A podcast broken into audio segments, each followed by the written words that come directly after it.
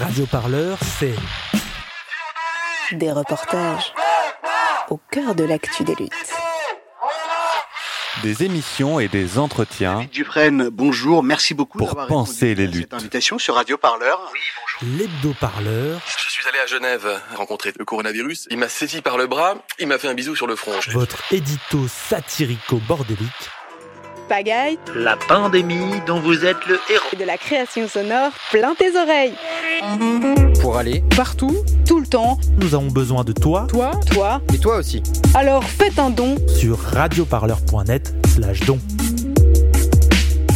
Bonjour à toutes et à tous et bienvenue sur Radio Parleur.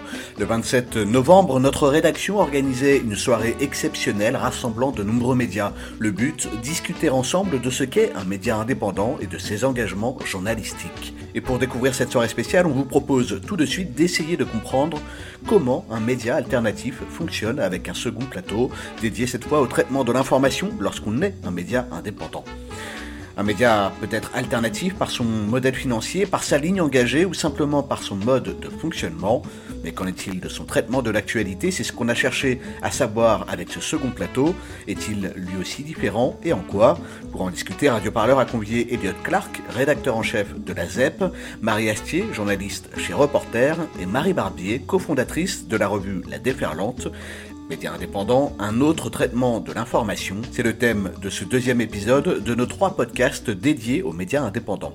Radio Parleur, le son de toutes les luttes. Écoutez-nous sur radioparleur.net. Vous écoutez toujours la grande émission euh, en streaming des euh, les médias indépendants, le goût de la liberté, organisée par Radio Parleur. Alors je suis Violette Voldoir et je suis absolument ravie de vous parler depuis la rédaction de Radio Parleur. Et oui, car euh, il existe des survivants et des survivantes qui peuvent toujours accéder au bureau, même si la rédaction est confinée. Nous restons quand même au maximum dans, dans les murs. Ce soir, dans notre second plateau, nous allons surtout parler traitement de l'information. Je vais laisser euh, mes, mes, confrères et mes consoeurs parler euh, de gros sous euh, un peu plus tard, mais nous allons parler traitement de l'information des médias indépendants. Puisqu'on quand on parle de médias indépendants, on parle de traitements différents, on parle de lignes éditoriales alternatives, enfin on parle un peu de tout ça.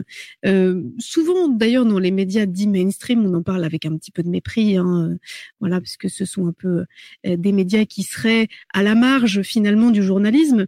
mais alors les médias alternatif, indépendant, serait différent en quoi exactement? Est-ce qu'on aurait une autre méthodologie de travail?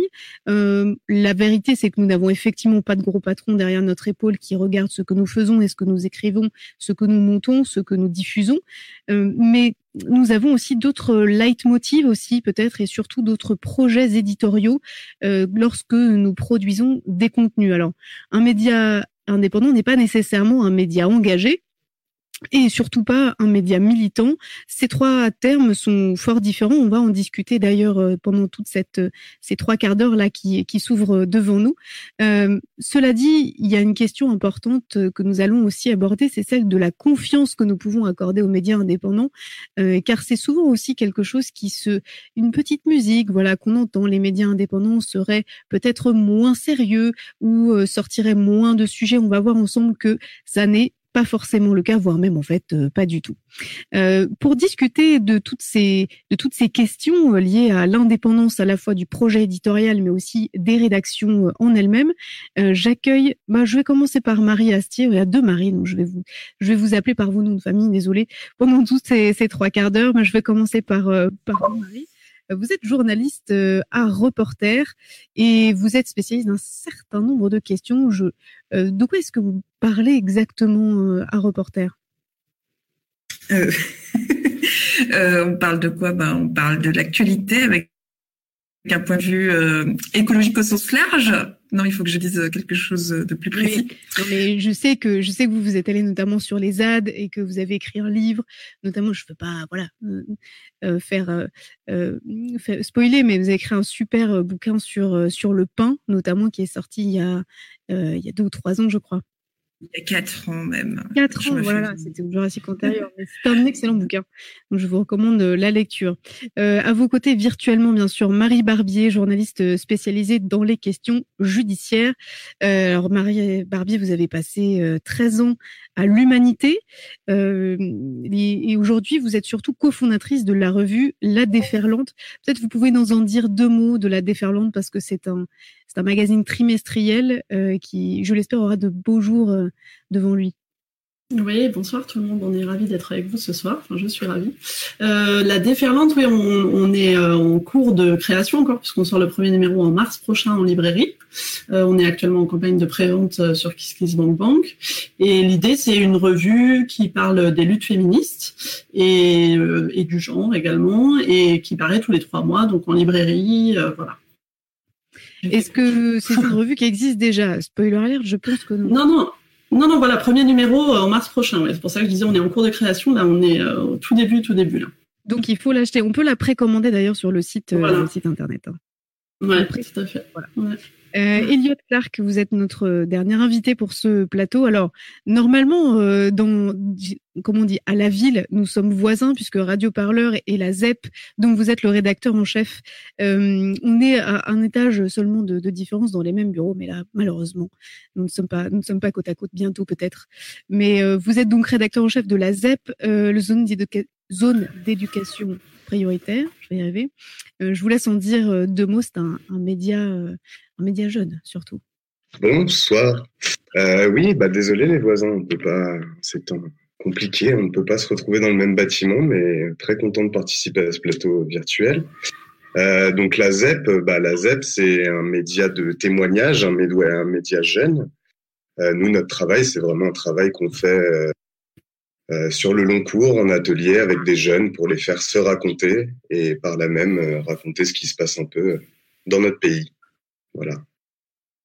Donc c'est un média qui a aussi euh, pour ambition pas seulement de, de traiter de l'intime, mais aussi de parler social, de parler aussi des quartiers populaires.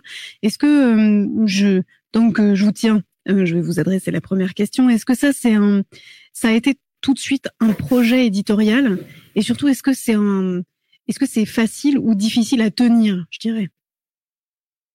Ça a tout de suite été un projet éditorial quand les deux fondateurs, donc Édouard Zambo et Emmanuel Vaillant, ont créé la ZEP. Euh, c'était, euh, c'est un projet qui est né avec la présidentielle de 2012, euh, dans l'optique de donner la parole aux jeunes, donc à ceux qu'on n'entend pas en général, euh, et plus particulièrement, en effet, euh, ceux qui habitent en quartiers euh, dits populaires, euh, dits prioritaires, et ceux qu'on retrouve pas en fait dans les médias plus traditionnels. Donc ça, ouais, ça a été une évidence dès le départ. Après, à mettre en place au quotidien, ça a mis du temps. Ça fait hum, officiellement, ça fait cinq ans qu'on existe, même si voilà tout ça a commencé en 2012.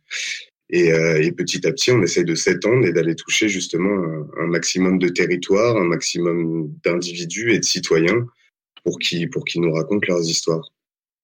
Quelles sont les difficultés justement auxquelles vous avez été euh, confrontés? Est-ce que c'était, je sais pas, des problèmes euh, d'audience, toucher toucher un, public qui soit pas celui que, que vous vouliez toucher ou un public large, disons? Est-ce que c'était des problèmes financiers? Voilà, c'est quoi les les premières difficultés auxquelles on se heurte quand on veut créer un média qui parle justement euh, des quartiers populaires La, première difficulté, elle est surtout méthodologique, je pense. C'est parce que nous, en fait, on voulait vraiment euh, faire du euh, ce qu'on appellerait aujourd'hui du slow journalisme, du journalisme sur le temps long, sur le temps euh, en accompagnant euh, au plus près les, les jeunes à l'écriture, parce qu'en fait, nous, on n'écrit rien, on est journaliste, mais on est juste là pour les accompagner. Et en fait, c'est plutôt ça qui a été difficile au début, ça a été de monter des partenariats pour justement aller au plus près de ces jeunes qu'on va qu'on va interroger.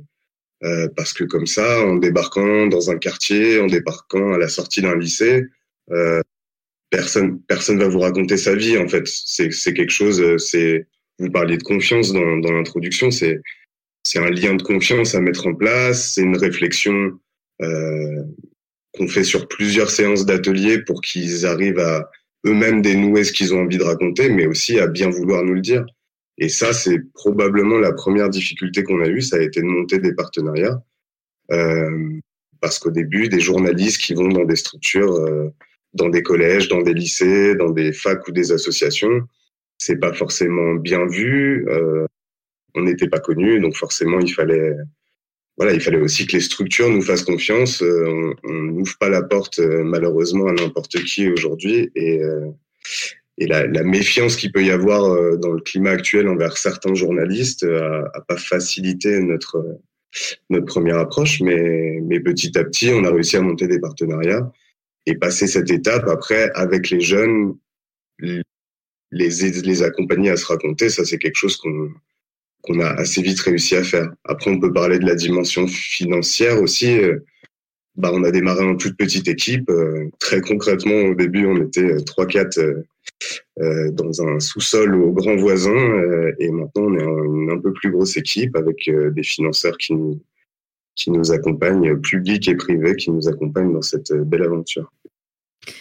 Marie Barbier, justement, vous qui êtes là dans les, deux mains et les deux pieds dans le cambouis de la création d'un projet qui est celui de la déferlante, est-ce que vous aussi vous avez rencontré certaines difficultés pour trouver justement votre projet, votre ligne éditoriale? Euh, Ou est-ce que, au contraire, ça s'est juste présenté comme une évidence? Ah non, alors je crois que la ligne éditoriale, c'était assez une évidence. Nous, c'est l'idée dès le départ, c'était de dire euh, aujourd'hui, il n'y a pas euh, de médias, euh, de revues, en tout cas consacrées au journalisme, alors qu'il y a un bouillonnement incroyable au niveau des luttes, au niveau éditorial, au niveau culturel. Donc, en partant de ce manque-là, en fait, nous, on a réfléchi à la création d'un média qui puisse raconter ça, donc qui puisse raconter à la fois euh, voilà, les luttes féministes actuelles, passées, ce qui se passe aussi à l'international. Donc euh, la ligne éditoriale, on l'a pas cherchée en fait, elle est, elle est, enfin, elle était une évidence quoi. Il manquait ça, donc euh, nous on, entend le créer. Mais vous êtes, ne vous êtes-vous jamais dit mais une fois qu'on aura traité d'un certain nombre de sujets, on aura un peu vite fait le tour. Comment est-ce que vous avez senti justement que ça pouvait être une ligne éditoriale qui pouvait vous permettre de traiter une quantité quasi infinie de sujets? Parce que quand on est un média généraliste, euh, j'allais dire classique, euh, on traite de tout. On fait de l'international, on fait de la politique, on fait de la société. Et justement, on se pose pas la question d'attraper l'actualité euh, par un prisme, par un biais. Est-ce que ça, c'est c'est quelque chose qui vous a traversé l'esprit aussi de vous dire, bah peut-être que à un moment donné, on aura fait le tour? Euh, on aura fait le tour quand il y aura plus de patriarcat, donc j'espère bientôt, mais je suis pas sûre que ce soit pas pour tout de suite, malheureusement. Euh, non, non, je pense. Enfin, on nous a posé la question, effectivement, qu'est-ce que vous allez faire quand vous aurez fait le tour? Moi, je crois que le tour, il est jamais fait, en fait. Enfin, euh, les, on le voit, hein, les, les discriminations sexistes, elles sont tout le temps, tout le temps présentes. en plus, on se cantonne pas à ce qui se passe en France, donc il y a un champ très, très, très vaste à explorer. Il y a tout ce qui se passe aussi du point de vue des luttes féministes à raconter dans, du passé, de, de, de, de tout ça. Donc euh, non, moi je crois qu'on n'aura pas du tout fait le tour. Et, il y a aussi un deuxième euh, aspect qu'on a très envie de documenter dans la revue, c'est tout le voir l'actualité sous le prisme du genre. Donc euh, ça c'est aussi passionnant en fait parce que ça ouvre aussi plein plein de perspectives. C'est c'est très intéressant d'essayer de chausser ces lunettes là pour essayer de raconter un petit peu ce qu'on voit autour de nous, même y compris dans des choses très quotidiennes.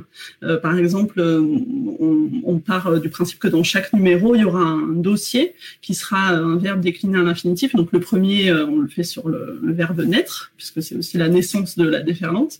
Et à partir de là, donc ensuite, on fera se battre, manger, voter, danser. Enfin, on peut tout faire et tout analyser sous ce prisme-là. À quel moment, euh, euh, voilà, le genre intervient dans la vie de, tous les jours, du quotidien, et ce dès la naissance. Et ça, c'est passionnant à raconter, à documenter, à aller chercher. ça, c'est vraiment très intéressant, je pense. Vous disiez que c'était un manque dans, dans les autres euh, je, bon, je vais résumer dans les autres médias, mais vous qui avez passé euh, pas loin de 15 ans à l'UMA, vous avez passé 13 ans euh, dans, les murs du journal L'Humanité. Euh, justement, comment est-ce que vous, vous avez ressenti euh, ce manque-là comme quelque chose dont on pouvait tirer une ligne éditoriale? Je m'explique. Vous, vous avez passé énormément de temps dans des procès, dans des voilà, dans des dans des tribunaux, et du coup, vous avez pu couvrir quantité de sujets différents. à quel moment est-ce que vous avez vraiment réalisé qu'il s'agissait d'une lacune alors, je pense que ce qui est différent, c'est que l'UMA, c'est un quotidien, donc il y a un quotidien généraliste. Donc, euh, effectivement, on traite de tout. Euh, nous, ce qu'on ambitionne de faire, c'est un trimestriel. Donc, euh, c'est très, très différent. On est sur des papiers très longs, on est sur des récits, des cartes blanches, de la bande dessinée, des portfolios, du reportage. Donc, le, champ est très varié. C'est complètement différent, je pense, d'un quotidien généraliste. Et après, moi, effectivement, je, je, suis chroniqueuse judiciaire, donc c'est vrai que je me suis un peu spécialisée là-dedans et dans les suivis de euh, euh, suite à MeToo. Et c'est vrai qu'on voit tout de suite que le champ est très très vaste, quoi, que ce qu'il a à raconter euh, est vraiment large en fait.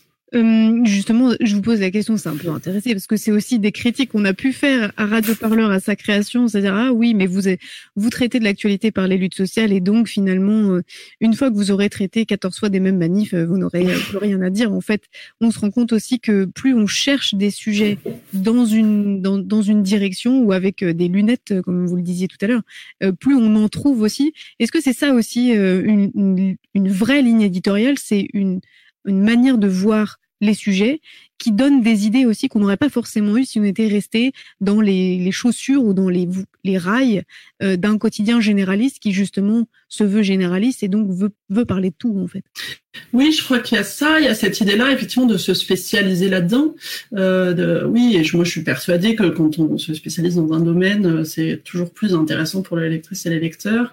Et je dirais que notre différence aussi, je pense, par rapport à un média généraliste, c'est alors nous on est en création, hein, je le disais, on sort notre premier numéro dans quelques mois, et ça fait plusieurs mois déjà qu'on travaille dessus, et très vite en fait nous on a eu envie de euh, de multiplier les regards, c'est-à-dire de se dire, de se demander d'où on parlait et euh, d'avoir envie de, croiser les regards aussi sur ces questions-là de chercheuses, euh, de militantes et de journalistes. C'est-à-dire de pas seulement être dans une position journalistique.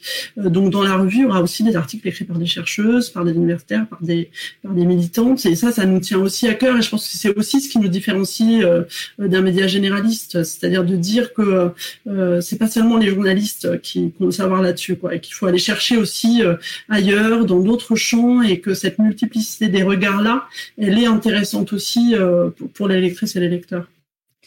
Marie Astier, justement, euh, la question de l'écologie, euh, dans la mesure où Reporter est quand même né d'une scission avec le journal Le Monde qui, qui en parlait, qui en parlait mais enfin ils n'étaient pas les seuls justement, à reporter, comment est-ce que euh, vous, qui avez un peu le recul euh, dans cette rédaction sur euh, quelques années maintenant de traitement de sujets dans le, prisme de l'écologie, enfin dans le territoire, les territoires de l'écologie, je dirais, comment est-ce qu'on fait justement pour pas s'assécher en termes d'idées?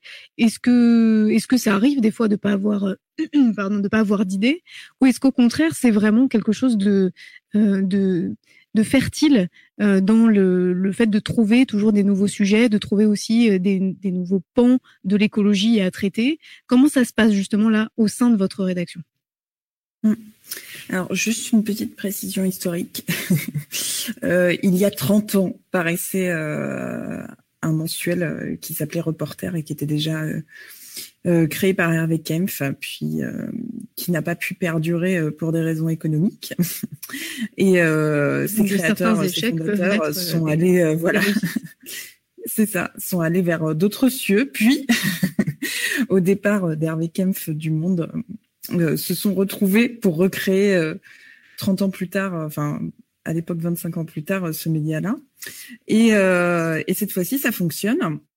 Alors euh, moi, ce que j'ai, enfin ce que j'ai pu observer, c'est que bon, il y a, y a, trop d'actualité par rapport à ce qu'on arrive à traiter à reporter. Nous, il nous faut plus de journalistes, hein, c'est clair. Euh, il nous faut plus de place, il nous faut plus de secrétaires de rédaction et tout ça. Donc euh, l'assèchement, euh, euh, non, jamais. La page blanche, non.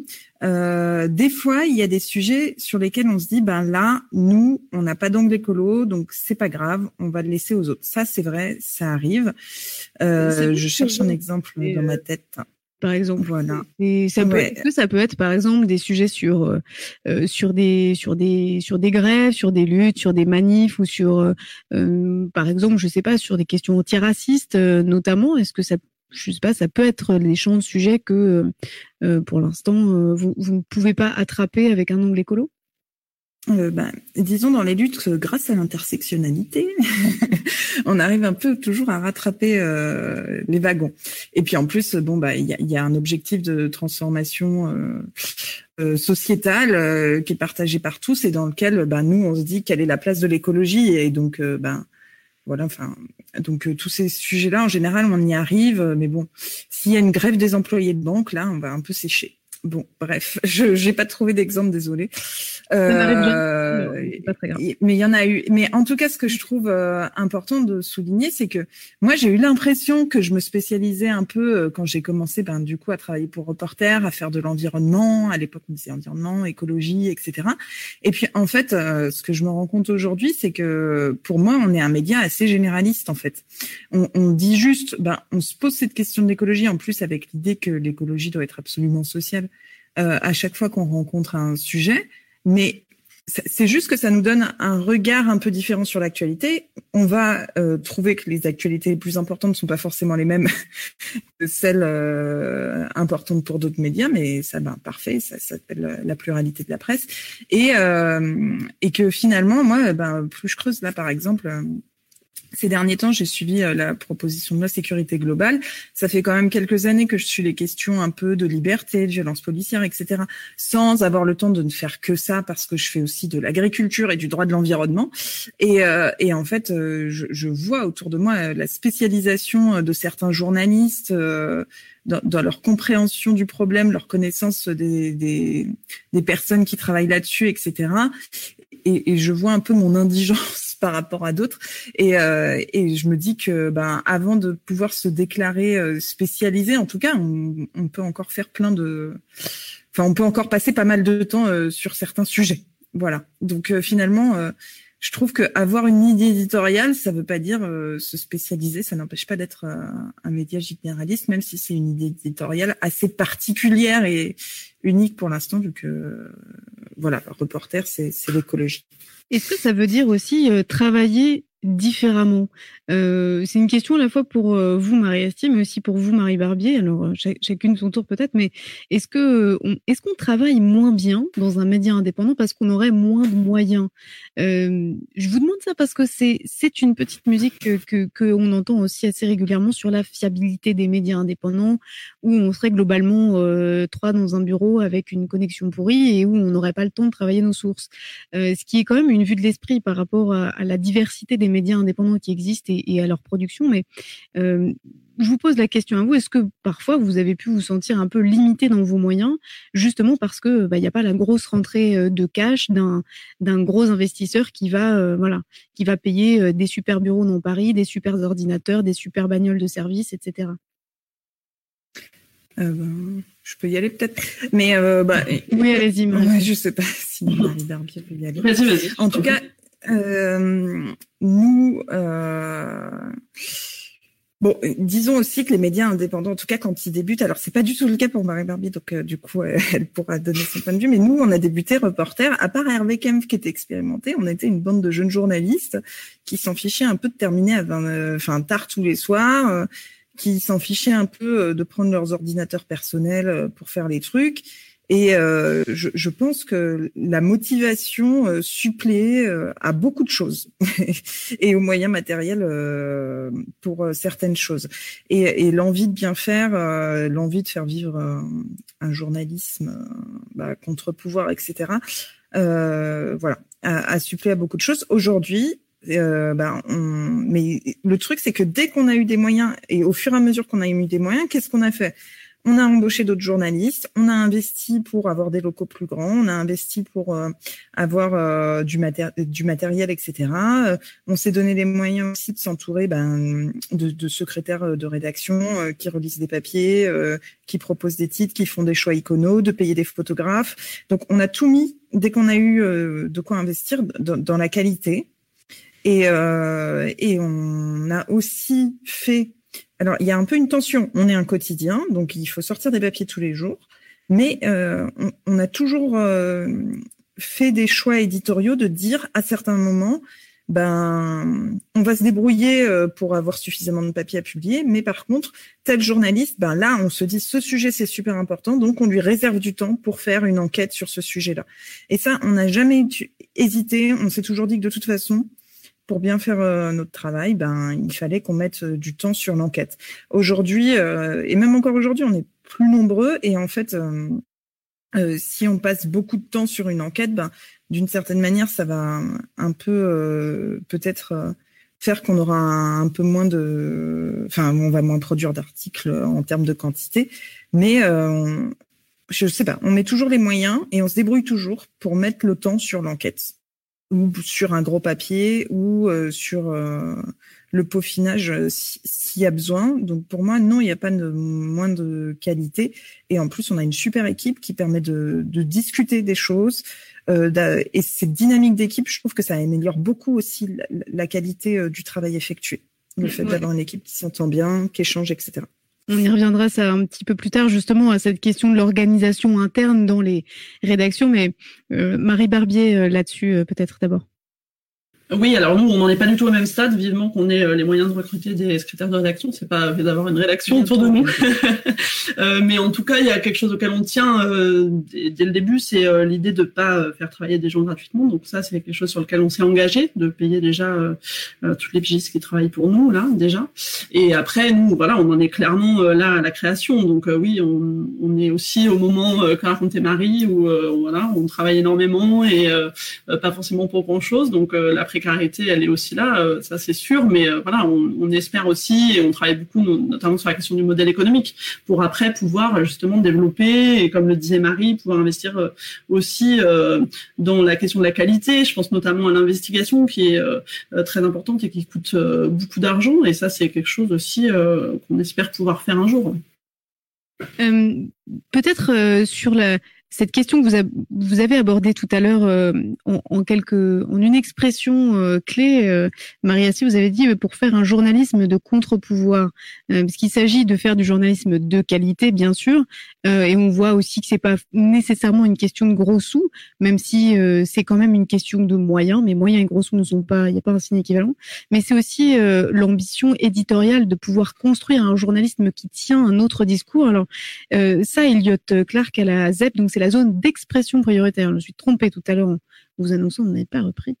Vous auriez dû. Euh, à la ZEP, justement, vous mettez en avant euh, des témoignages de l'intime en réalité qui a euh, une valeur et qui justement prend toute la place qui, qui quasiment en fait euh, est un est un récit en soi. Alors ça parle je l'ai j'évoquais les thématiques tout à l'heure hein, mais ça il y a des histoires de, de, de personnes qui ont subi des viols mais aussi euh, des récits du quotidien qui sont assez touchants d'autres qui sont très politiques.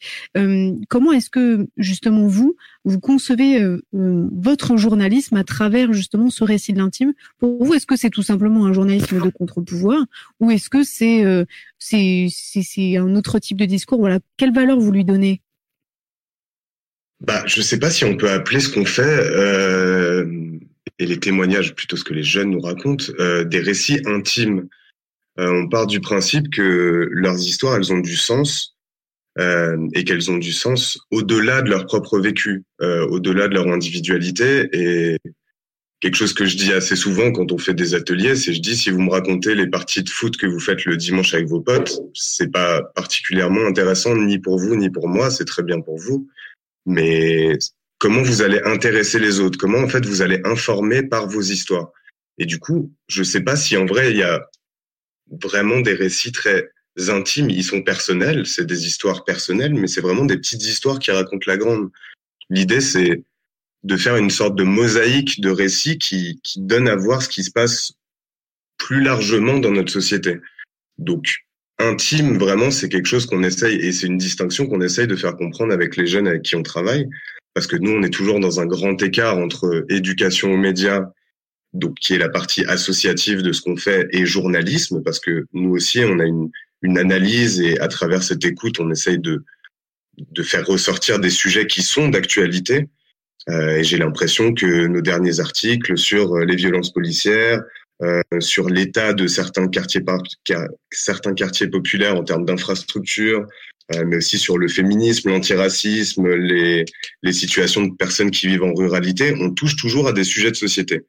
Donc, par là, pour répondre à votre question, on est, je ne sais pas si on fait contre-pouvoir, mais en tout cas, on met vraiment en lumière des phénomènes de société. Et donc, si le journalisme, c'est d'abord raconter des histoires, faut, je sais pas, moi, c'est ce qu'on m'a appris à l'école. Alors moi, je répète bêtement, mais euh, le journaliste ou les journalistes sont des gens qui racontent des histoires, mais pour ça, il faut accorder de la valeur aux histoires des, des unes, des uns et des autres. Euh, Est-ce que c'est ça aussi euh, le, le j'allais dire le sens de votre travail à la ZEP, c'est aussi de de remettre un petit peu d'ordre là-dedans, euh, c'est-à-dire de dire à des gens qui ont des histoires qui n'ont pas moins de valeur que celles euh, qui se passent dans les beaux quartiers parisiens, mais ce que vous vivez, ça a du sens, ce que vous vivez, ça raconte quelque chose, et ce que vous vivez, ça n'a pas de raison euh, de rester dans le dans l'invisible parce que justement, il s'agit du monde tel qu'il est aujourd'hui. Ça, c'est quand même c'est quand même assez fort de prendre cette position-là. Bah, clairement, c'est une position. Euh, on parlait de distinction entre militantisme, engagement. Clairement, on est un média engagé à ce niveau-là parce que on va plutôt aller donner la parole à ceux qui ne l'ont pas, peut-être un petit peu plus ces derniers temps, mais qui ne l'ont pas eu jusqu'à présent dans les médias traditionnels. Euh, à la fois, leurs histoires et leurs vécus ne sont pas racontés par des journalistes, mais eux-mêmes n'ont jamais cette place dans les médias. Euh, euh oui, plus traditionnel. Donc, nous, en fait, c'est aussi ça notre parti pris, c'est de dire, on va pas raconter à votre place, on va vous faire une place. Et euh, moi, ça fait quatre ans que je travaille à la ZEP et j'ai jamais signé un papier, par exemple, parce qu'en fait, c'est jamais moi qui les écris, c'est toujours les jeunes. Donc, à ce niveau-là, on est sur une sur une méthodologie qui est un peu différente et plus qui est originale par rapport à ce qu'on peut trouver aujourd'hui, qui qui est vraiment de se mettre au service de.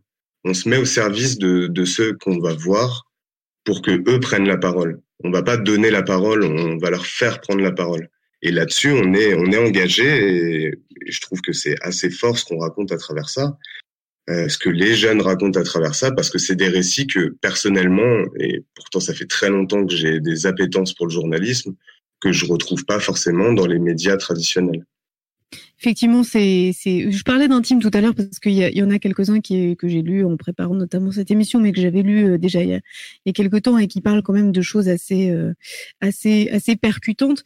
Euh, Marie Barbier, dans le, le, j'allais dire le, le la fondation d'un média, il y a aussi le constat que souvent, bah, en fait, les sujets sont pas ou maltraités ailleurs ou qu'on pourrait pas les traiter comme on, aimerait les traiter. Mais est-ce qu'il y a aussi euh, la dimension de vouloir euh, comment dire, euh, donner un peu plus de valeur à la parole de certains et en l'occurrence de certaines à la déferlante, euh, c'est-à-dire aussi de, de, se poser la question de qui parle quand on fait les sujets, puisque quand on est comme comme à la ZEP dans un mouvement proactif de donner la parole, on peut avoir des paroles différentes, mais c'est aussi tout un tout un challenge de se poser la question de quand on est journaliste, est-ce que c'est moi qui écris le papier? Est-ce que c'est moi qui dois vraiment traiter de ce sujet parce que je suis pas forcément concernée? Enfin, voilà, comment est-ce que vous, vous, vous abordez cette question-là du qui parle euh, dans les, les sujets que vous traitez? C'est une question qui s'est posée très tôt euh, au sein du comité de rédaction qu'on avait mis en place, euh, c'est-à-dire de comment effectivement on situe le regard, d'où est-ce qu'on parle et, comment on parle, voilà. ça c'est effectivement un peu au centre de nos interrogations. c'est aussi pour ça, je le disais tout à l'heure, qu'on a voulu aussi, voilà, multiplier aussi les points de vue et qu'il n'y ait pas seulement des points de vue journalistiques, parce qu'aujourd'hui, je pense que le point de vue journalistique c'est un peu euh, la pseudo-neutralité qui serait en fait celle d'hommes blancs. Plutôt qu'un cagénaire, on va dire. Euh, on a envie d'aller au-delà de ça.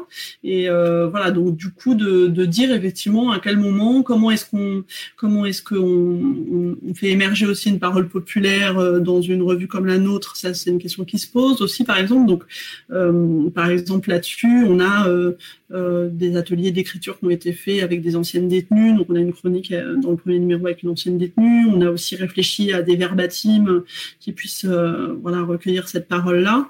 Et peut-être, euh, pour vous donner un exemple de cette réflexion qu'on a eue au, début, enfin il y a plusieurs mois, on, s'est posé la question de, de, faire un édito ou pas dans la revue.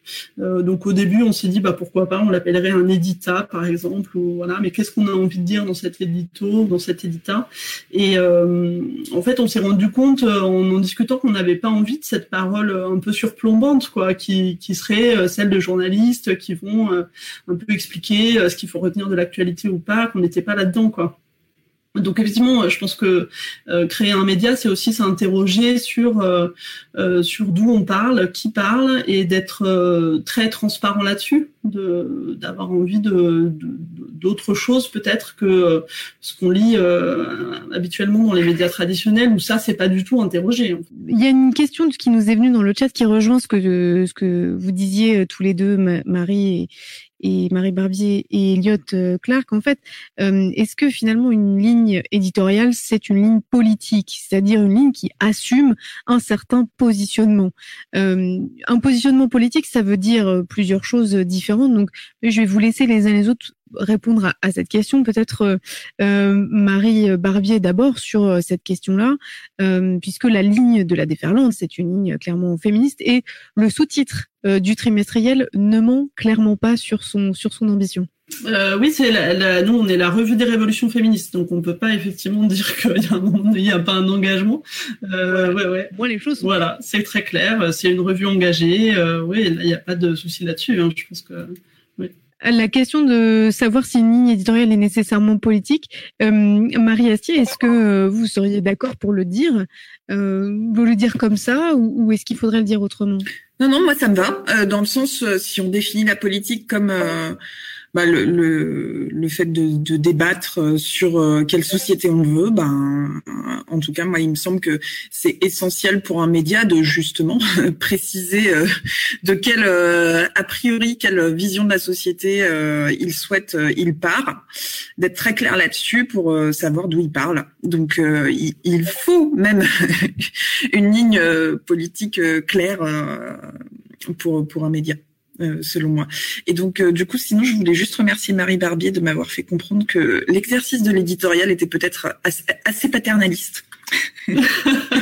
oui, pas maternaliste malheureusement, effectivement, mais c'est euh, toujours un exercice euh, un peu un peu délicat. Ça, ouvre un peu sur une une autre euh, question qui est qui est celle de euh, l'organisation aussi de, de notre travail, de nos métiers au sein des rédactions, puisque bon Marie Barbier vous en parlerez mieux que moi, mais la plupart des rédactions que les unes, les uns et les autres, nous avons quitté quand nous avons fondé les médias, euh, sont des rédactions très hiérarchisées dans lesquelles il y a une pyramide de décisions, dans lesquelles il y a a finalement peu d'horizontalité dans la discussion, en conférence de rédaction notamment. Alors nous, Radio Parleur, on a mis en place un, tour de parole, donc il y a un tour d'inscription et, personne n'est censé se couper la parole. Euh, ça sert notamment euh, permettre euh, aux femmes de prendre davantage la parole puisque euh, c'est statistiquement vrai hein, dans les dans les réunions elles prennent moins la parole parce que parce qu'elles se la font euh, plus couper. Alors dans l'organisation de vos rédactions est-ce que ça c'est quelque chose que vous avez les uns et les unes les autres à cœur de défendre? Est-ce que il y a des choses qui ont été mises en place qui vous semblent importantes justement en termes d'organisation du travail pour que ce soit pas juste la ligne politique qui affiche comme ça un message politique la ligne éditoriale pardon mais que ce soit aussi vrai au sein de l'organisation du travail dans les rédacs. Euh, Marie Astier, peut-être, pour commencer. Alors, euh, bah nous, on a en fait euh, deux choses à reporter. En fait, d'un côté, il y a le fait qu'on a un fondateur, un mâle blanc de 60 ans, qui fait tout ce qu'il peut pour essayer de se déconstruire, mais bon, c'est dur. Et, et impossible, nul n'est tenu, malheureusement. voilà, c'est ça. Et en plus, euh, un bébé euh, euh, qu'il a lancé, qui est un peu le projet de sa vie. Donc, euh, forcément, il a envie de, de, tenir les rênes et de, de, bien vérifier que tout se passe bien. Voilà. Euh, mais en même temps, ben, on a des convictions. On passe notre temps à discuter avec ben, des écolos qui mettent en place de l'horizontalité dans leur fonctionnement, des, des assos, etc. donc, des gens qui ont des, des anards, enfin des gens qui ont un fonctionnement très horizontal. Donc, euh, nous, euh, mis à part le fait qu'on on respecte euh, ce côté fondateur, parce que ça, ça, ça, servirait à rien d'essayer de d'aller contre, on, on se dit que, en tout cas, en dessous, on essaye d'avoir un seul un seul niveau quoi et donc on a par exemple ben, quand Hervé est en vacances Hervé Kempf on a une rédaction en chef tournante Donc euh, c'est un peu les journalistes les plus anciens entre guillemets euh, qui la font. Euh, donc pour l'instant on est quatre ou cinq, je sais plus à la faire. Et puis on est de plus en plus nombreux au fur et à mesure que on a gagné en en expérience dans le média, ben, on intègre de nouvelles personnes, on se forme entre nous, euh, on tourne beaucoup sur certaines tâches, euh, en tout cas au sein des journalistes, et donc on arrive euh, quand même à avoir euh, une belle horizontalité euh, mise à part ce, côté fondateur dans notre fonctionnement interne dans l'équipe. Et ça, c'est quelque chose qu'on défend beaucoup. Après, bon, bah, il y a, une structure associative euh, qui fait que, bah, il y a des bénévoles, il y a des employeurs, il y a des salariés, etc. Donc, échapper totalement aux, structures euh, légales entre guillemets, ben ça par contre c'est quand même difficile parce qu'il y a des gens, ben, ils ont des responsabilités en tant qu'employeur, donc forcément ben, ils pensent, ils ont du mal à penser un peu autrement qu'en tant que patron vu que la loi les y incite. Euh, donc ça, ben, c'est des choses qu'on discute, qu'on débrouille au fur et à mesure. C'est l'expérience qui qui se fait qui se construit, mais euh, on, on, est toujours dans, dans la construction effectivement de quelque chose de plus horizontal et on progresse chaque jour. Voilà. Voilà une excellente nouvelle. Euh, mais en même temps, ça crée aussi euh, un climat de, travail euh, qui est qui, est au moins plus supportable que ceux qui existent dans d'autres rédactions. Euh, je vous invite euh, tous et toutes à aller consulter le compte Instagram Balance ta rédac, euh, Balance ta rédaction, si vous voulez avoir une petite idée de comment ça peut se passer ailleurs, notamment dans des rédactions dans lesquelles il y a des cas avérés de, de harcèlement. C'est tout à fait édifiant ce qu'on peut lire sur ce compte Instagram, et c'est d'ailleurs des choses qui sont banales dans, dans beaucoup de rédactions malheureusement. Marie Barbier, dans, à la fois dans la rédaction que vous avez quittée et puis dans celle que vous avez, que vous êtes en en train de, créer. Il ne reste pas beaucoup de temps, il nous reste deux petites minutes, mais j'aimerais que vous nous disiez un petit peu ce que euh, vous avez quitté de de, pas très bon ou de mauvais, ou voire même de bon et que vous aimeriez garder dans votre nouveau modèle de fonctionnement. Euh, est-ce que vous aimeriez changer là aujourd'hui dans cette nouvelle rédaction que vous êtes en train de fonder? Euh, vaste question. Alors surtout que c'est tellement difficile de comparer parce que l'UMA c'est quand même un journal centenaire. Donc comparer des pratiques qui sont hyper euh, instituées, qui sont euh, avec une énorme rédaction, avec euh, quand même plus de 50 journalistes, et là où un collectif où on est quatre cofondatrices, enfin, c'est tellement tellement tellement différent. mais peut-être ce que je peux dire c'est que bah, déjà la différence c'est un projet collectif. On est quatre cofondatrices, donc il y a Lucie Geffroy, Emmanuel Joss, Marion Pilas et moi-même. Et c'est vrai que pour l'instant, on fait tout à quatre. Donc ça, c'est euh, une question aussi, la question de l'horizontalité qui est euh, très prégnante. Et sur, euh, voilà, ça fait plus d'un an qu'on travaille dessus. Et effectivement, la question de prendre des décisions à quatre, etc., c'est quelque chose qui nous travaille beaucoup, enfin sur lequel on réfléchit beaucoup. voilà, et après ce que j'aimerais garder de l'humain, je pense que la question du collectif de travail, elle est, compliqué en ce moment aussi euh, du fait de la crise sanitaire et ça, ça manque aussi beaucoup d'avoir euh, une émulation euh, comme ça d'une rédaction. Quoi. Moi, c'est vrai que je rêve que la déferlante un jour on puisse avoir ça. Quoi. Ça, c'est vraiment hyper précieux, je pense. Merci beaucoup Marie Barbier, merci beaucoup également à Marie Astier, merci infiniment à Elliot Clark. Euh, vous étiez tous les trois en direct depuis vos pénates respectives euh, sur le stream de cette euh, soirée consacrée aux médias indépendants, le goût de la liberté. je rappelle que cette soirée n'est pas terminée car il y a un troisième plateau qui arrive. Radio Parleur, le son de toutes les. Écoutez-nous sur radioparleur.net. C'est la fin de ce podcast. S'il vous a plu et s'il vous a convaincu de son intérêt, alors n'hésitez pas à soutenir les médias alternatifs. Le meilleur garant de notre indépendance et d'une information de qualité, c'est vous, auditeurs et auditrices. Faites un don, cliquez sur www.radioparleur.net slash don. Votre soutien financier nous permet de continuer à construire un média totalement indépendant qui fait entendre d'autres voix, d'autres réflexions, d'autres engagements. Une information de qualité et un bien commun accessible à toutes et à tous. Radio Parleur, c'est. Des reportages au cœur de l'actu des luttes. Des émissions et des entretiens. David Dufresne, bonjour, merci beaucoup d'avoir Pour penser les luttes. Cette invitation sur Radio Parleur. Oui, bonjour. L'hebdo-parleur. Je suis allé à Genève rencontrer le coronavirus. Il m'a saisi par le bras, il m'a fait un bisou sur le front. Votre édito satirico-bordélique. La pandémie dont vous êtes le héros. De la création sonore plein les oreilles. Pour aller partout, tout le temps, nous avons besoin de toi. Toi, toi et toi aussi. Alors faites un don sur radioparleur.net slash don.